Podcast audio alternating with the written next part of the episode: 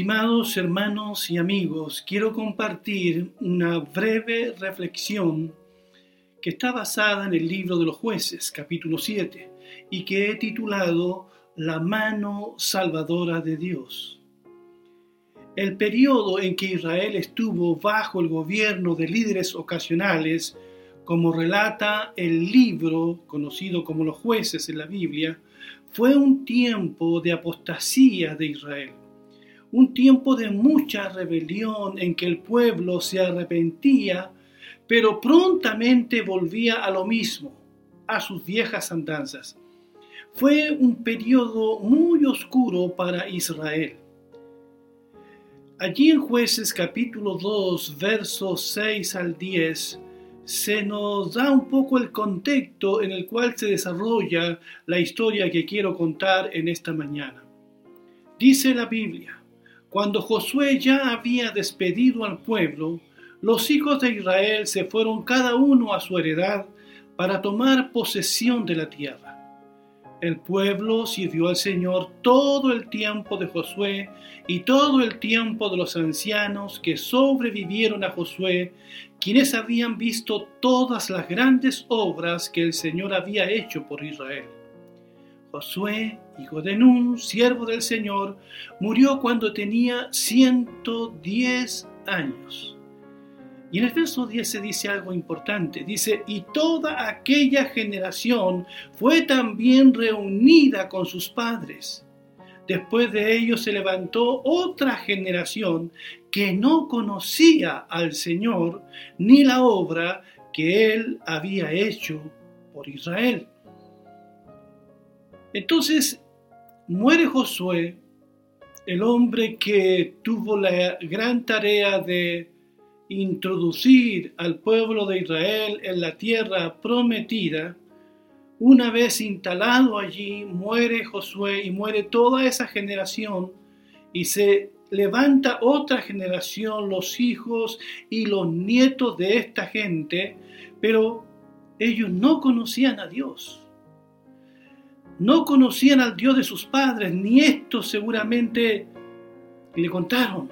No sé qué pasó aquí, pero esta generación, la generación de, de, Gedeón, era una generación que no conocía a Dios, ni lo que Dios había hecho por su pueblo de Israel.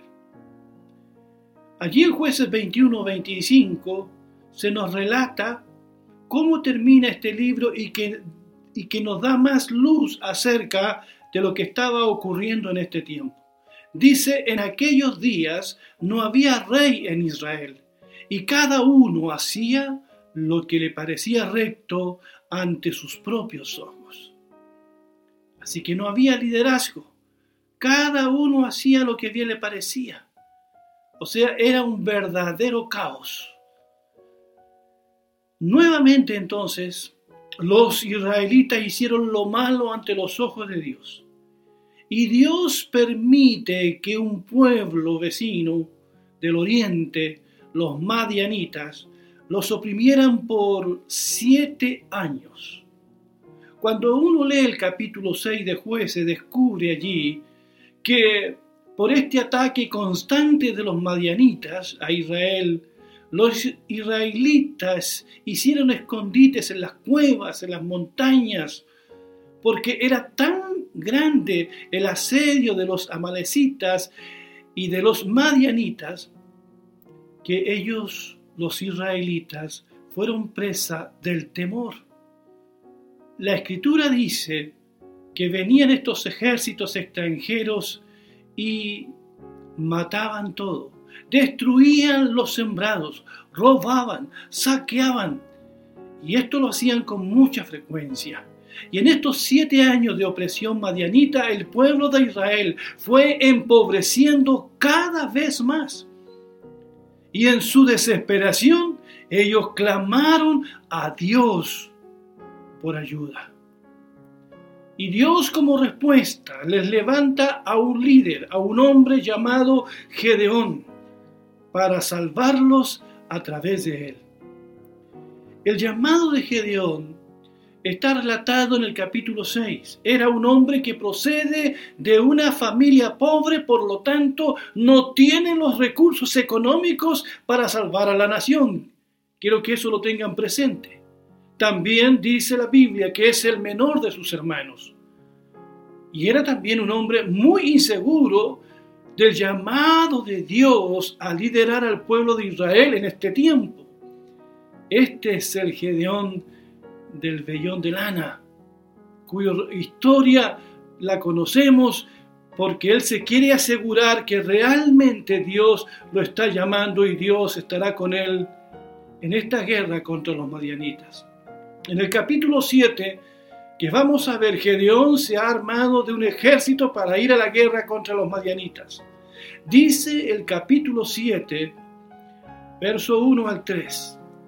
Jerobal, es decir, Gedeón, se levantó muy de mañana con todo el pueblo que estaba con él, y acamparon junto al manantial de Arod. El campamento de los madianitas estaba al norte del suyo, cerca de la colina de More en el valle.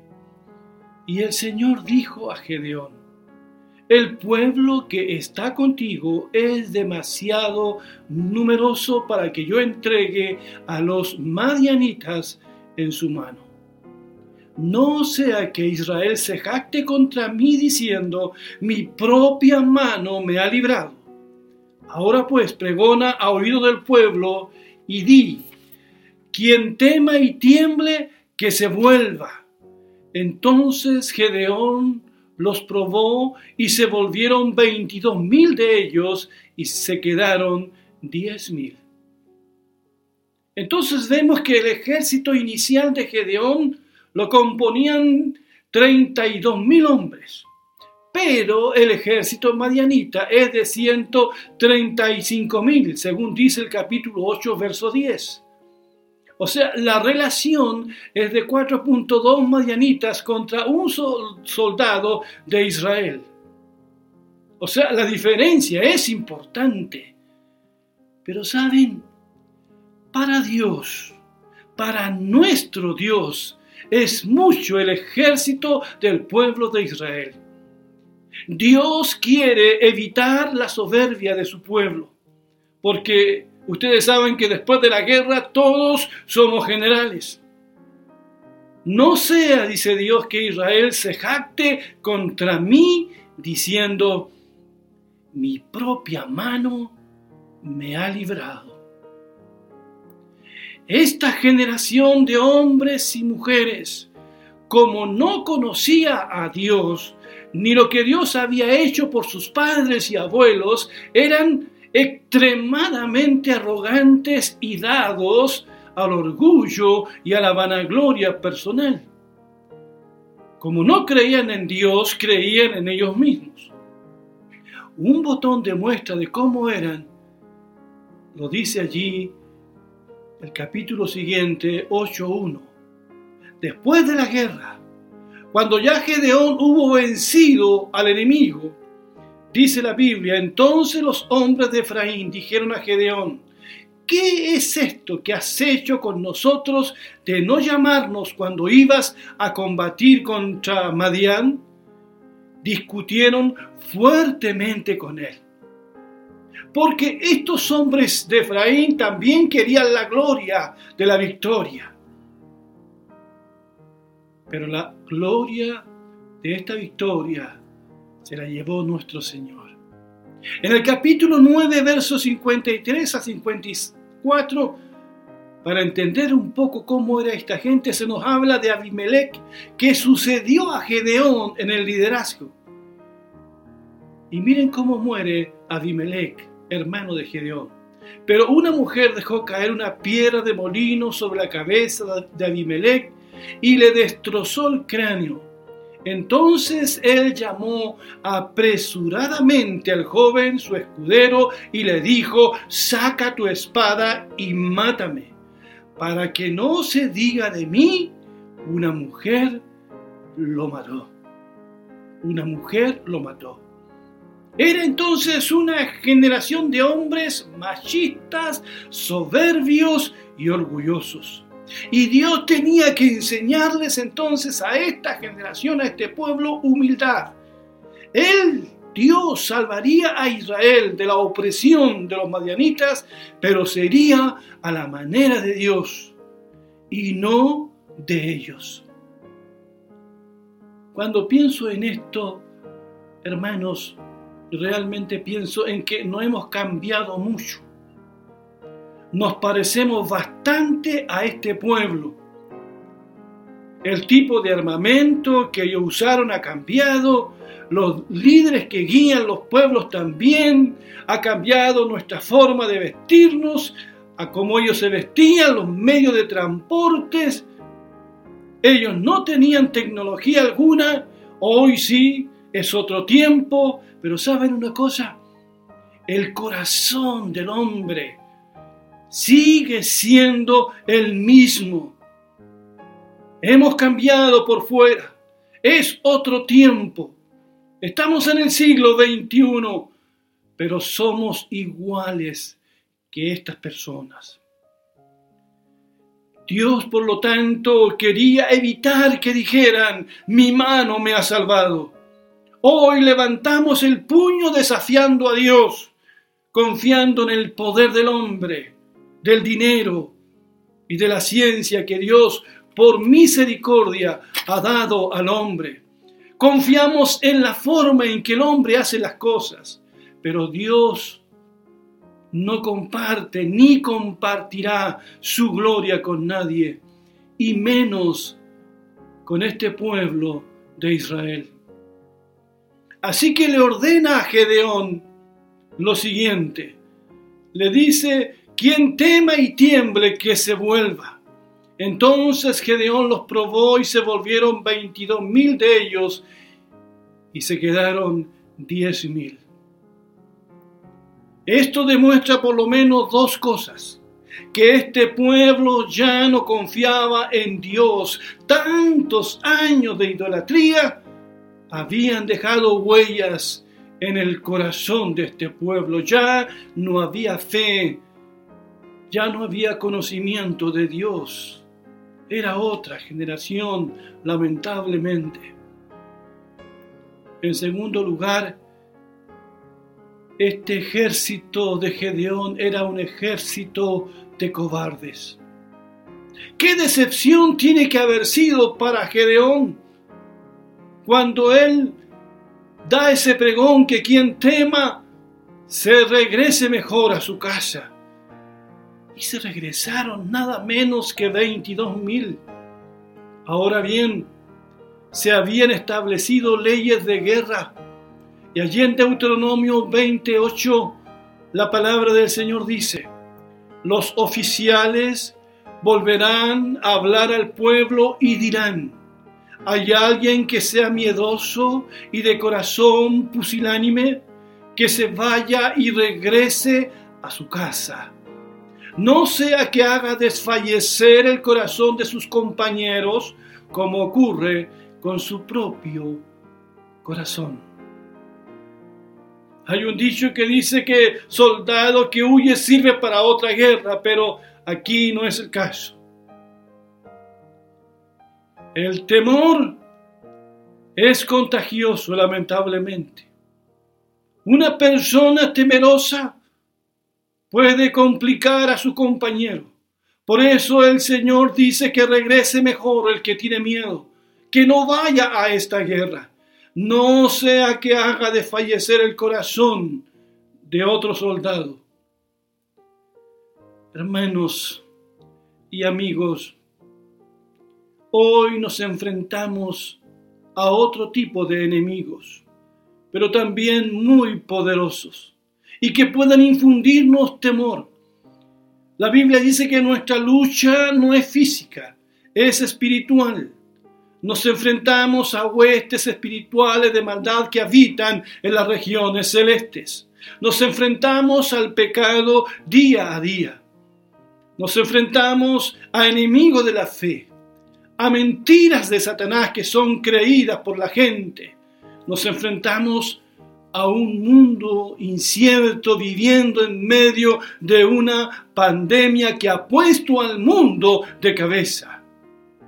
Muchos cristianos enfrentan persecución, pero en esta guerra, nuestra guerra, esta guerra espiritual, eh, debemos ser muy, muy valientes.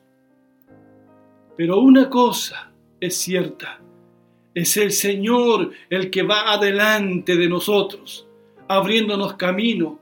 Él conoce el futuro, Él sabe todas las cosas. Él es nuestro capitán, es nuestro Dios, Rey de reyes y Señor de señores. Así que como dice el himno, firmes y adelantes huestes de la fe, sin temor alguno, que Jesús nos ve cuando Gedeón da este pregón de que el que tema regrese, regresaron 22 mil soldados. Quedaron solo 10 mil.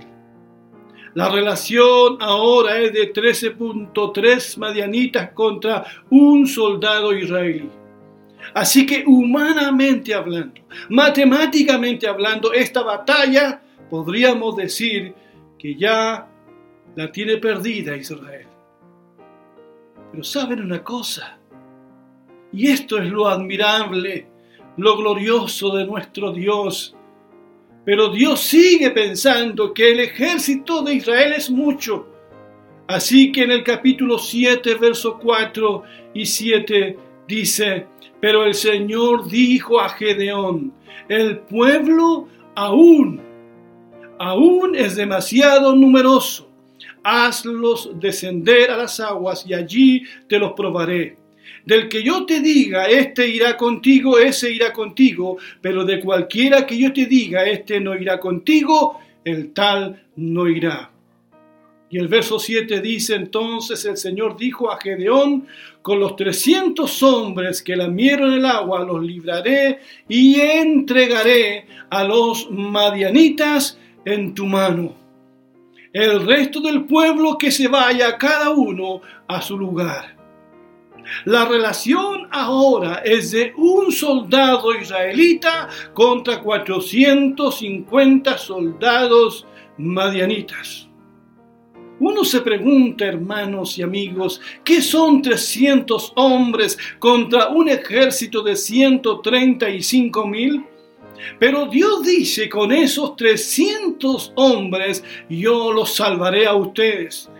Inclusive el Señor pudo haberlos salvado con un solo hombre o con ninguno. Dios no quiere dar lugar a la autosuficiencia de este pueblo que está siendo oprimido por otro pueblo que no quede ninguna duda que es el Señor quien los salvará del hambre, de la vergüenza, del saqueo y de una guerra que está casi perdida. El Señor le enseñará a esta generación de hombres y mujeres que no es con ejército ni con espada, sino con su espíritu. Así que este pueblo orgulloso, machista, cobarde como nadie, siendo el pueblo de Dios, debe aprender esta lección. No serán sus ídolos quienes los salvarán, será la intervención de nuestro gran Dios. Estimados hermanos y hermanas, amigos y amigas que nos están escuchando, ¿por qué Dios hace esto? ¿Por qué 300 y no 32 mil soldados? ¿Saben por qué? Porque a veces nuestro mayor problema es nuestra suficiencia. Confiamos mucho en lo que tenemos. A veces tener todos los recursos nos convierte en, personas engreídas y autosuficientes. Y ya no creemos necesitar a Dios. Alguien dijo, por cada 100 personas que le pueden hacer frente a la adversidad, solo hay una que le puede hacer frente a la prosperidad. Hoy a veces la prosperidad no nos hace bien. La prosperidad, el bienestar nos aleja de Dios, nos hace creer en nuestros recursos y no en los recursos de nuestro Dios. Pero esta dolorosa y larga pandemia nos ha hecho ver, mis estimados, nuestra fragilidad, no solo física, sino mental, económica y espiritual, y nos ha traído de vuelta a Dios pero que no sea un asunto temporal o emocional solamente, que no sea una cosa del momento, que no sea solo la emergencia y el miedo como fue en el tiempo de Gedeón, de Gedeón sino que todos los que hoy me están escuchando y se están sensibilizando con respecto a Dios y su palabra, Espero que sea algo de corazón y no por la situación que estamos viviendo en el país y el mundo. Por eso mi pregunta para ir terminando esta breve reflexión, ¿en quién estás confiando para el futuro y la eternidad? Para Dios nada es imposible. Con 300 hombres dio la victoria a su pueblo, como dice el relato que ustedes pueden leer después en su casa. También este Dios todopoderoso manifestado en Jesucristo con cinco panes y dos peces alimentó una multitud hambrienta. Con 120 hombres y mujeres en el día de Pentecostés comenzó una revolución que cambió el imperio y que ha llegado hasta nosotros en nuestros días. Ese es nuestro Dios. Así actúa y así trabaja nuestro Dios con aquellos que están dispuestos a creerle a Él. El Señor Jesucristo dijo, separados de mí, nada pueden hacer. Si Dios es por nosotros, ¿quién contra nosotros? Amigo, amiga, no digas, mi mano me ha salvado. No digas, tengo esto, soy lo que soy por mí mismo. Pablo dijo, por la gracia de Dios soy lo que soy. Y usted, amigo y amiga, si está desesperado, si está acorralado allí, yo le pido que sea humilde que extienda sus manos al Señor con humildad, con arrepentimiento. Sea cual sea la situación que usted esté viviendo en este momento, extienda sus manos a Él, sea humilde. Señora, Señor, porque solo del Señor vendrá la ayuda que usted necesita. Solo Dios puede llenar su corazón de paz. Solo Dios puede darle esperanza para el futuro. Separado de Dios, nada podemos hacer. Es su mano la que obra, no la nuestra. Y bendito sea su nombre para siempre.